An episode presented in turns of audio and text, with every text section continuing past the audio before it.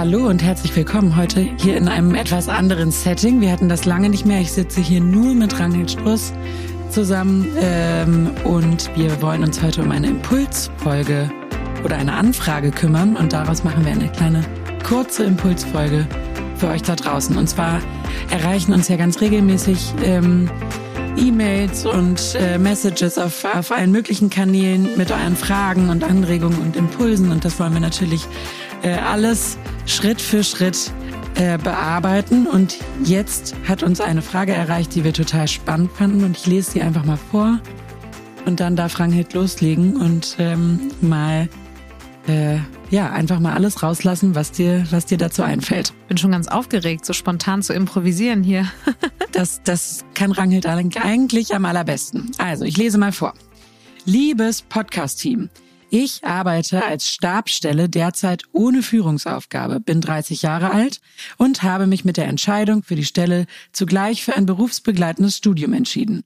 Mein Chef hat mir schriftlich zugesichert, dass ich die Vorlesungen auf Arbeitszeit besuchen darf. In der Arbeitszeit wahrscheinlich, ne?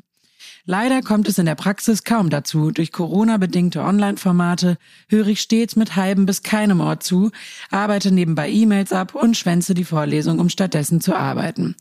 Meine Seminararbeiten schiebe ich vor mir her, weil mich mein Job gerade bis zu 50 Stunden pro Woche vereinnahmt. Ich bin geistig, kreativ und emotional ausgelaugt. Zeit für mich gibt's nicht mehr.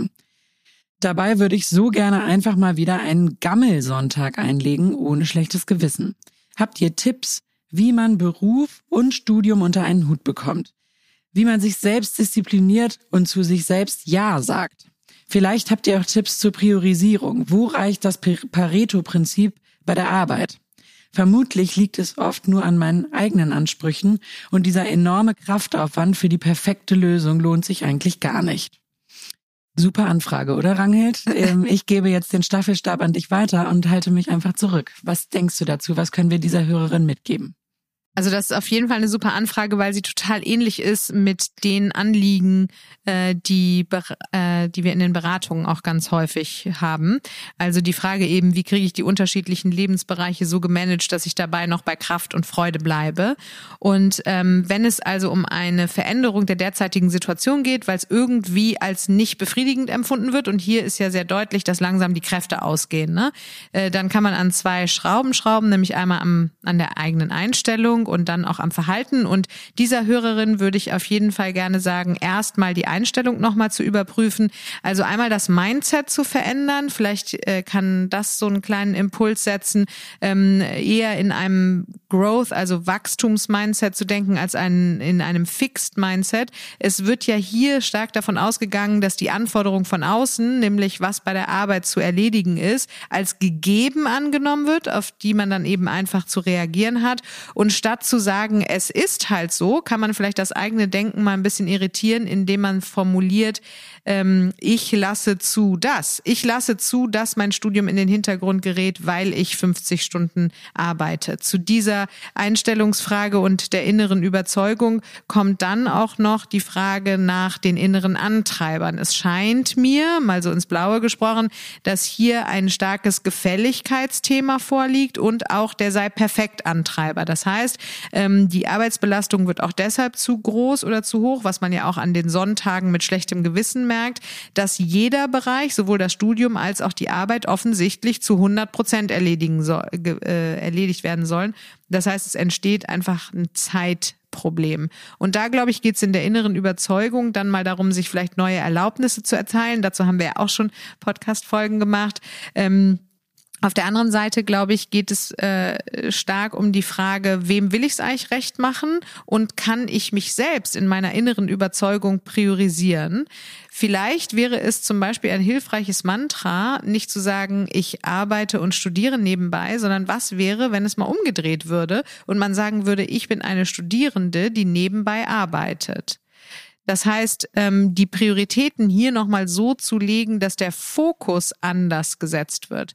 Weil wenn man mit den inneren Antreibern arbeitet, geht es natürlich vor allen Dingen darum, sich selber die Erlaubnis zu geben, ähm, sich äh, in den Vordergrund zu stellen mit den eigenen Bedürfnissen und vielleicht auch mal äh, fünfe gerade sein zu lassen beim Arbeiten. Ne?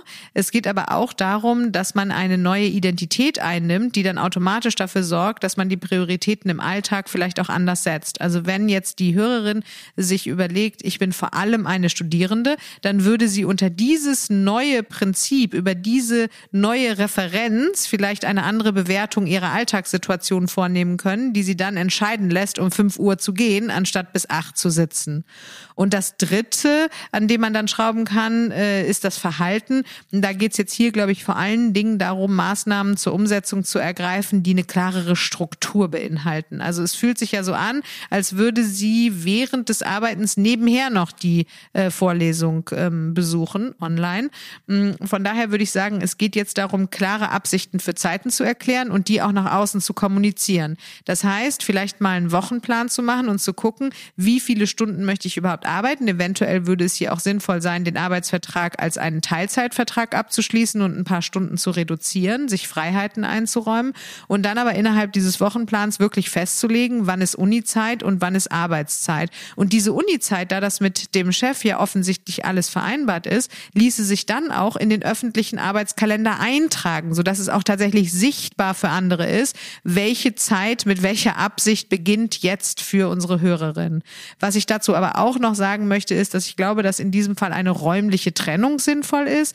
Das heißt, das Studium vielleicht entweder zu Hause an einem dafür vorgesehenen kleinen Platz am Schreibtisch zu absolvieren oder in einen Coworking Space zu gehen und bei der Arbeit eben nicht die Studienthemen noch mit reinzumischen, sondern das wirklich in Klarheit voneinander zu unterscheiden.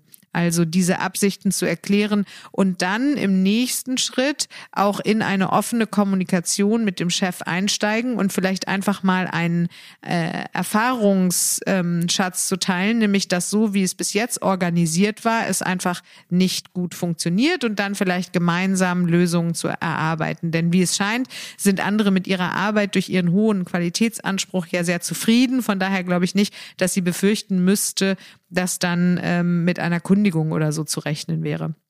Also, kurz gesagt, einmal am an der Einstellung äh, arbeiten, also ganz klar wissen, es ist nicht einfach so, sondern man kann was ändern. Zweitens die inneren Überzeugungen überprüfen hinsichtlich der eigenen Antreiber und auch hinsichtlich der eigenen Identitätsbeschreibung für diese derzeitige Lebenslage, also das studierenden Ich noch mehr in den Vordergrund rücken und drittens Maßnahmen zur Umsetzung zu ergreifen, die ganz klar auf der Strukturebene auf der einen Seite liegen und zweitens auf der Kommunikation mit dem Vorgesetzten.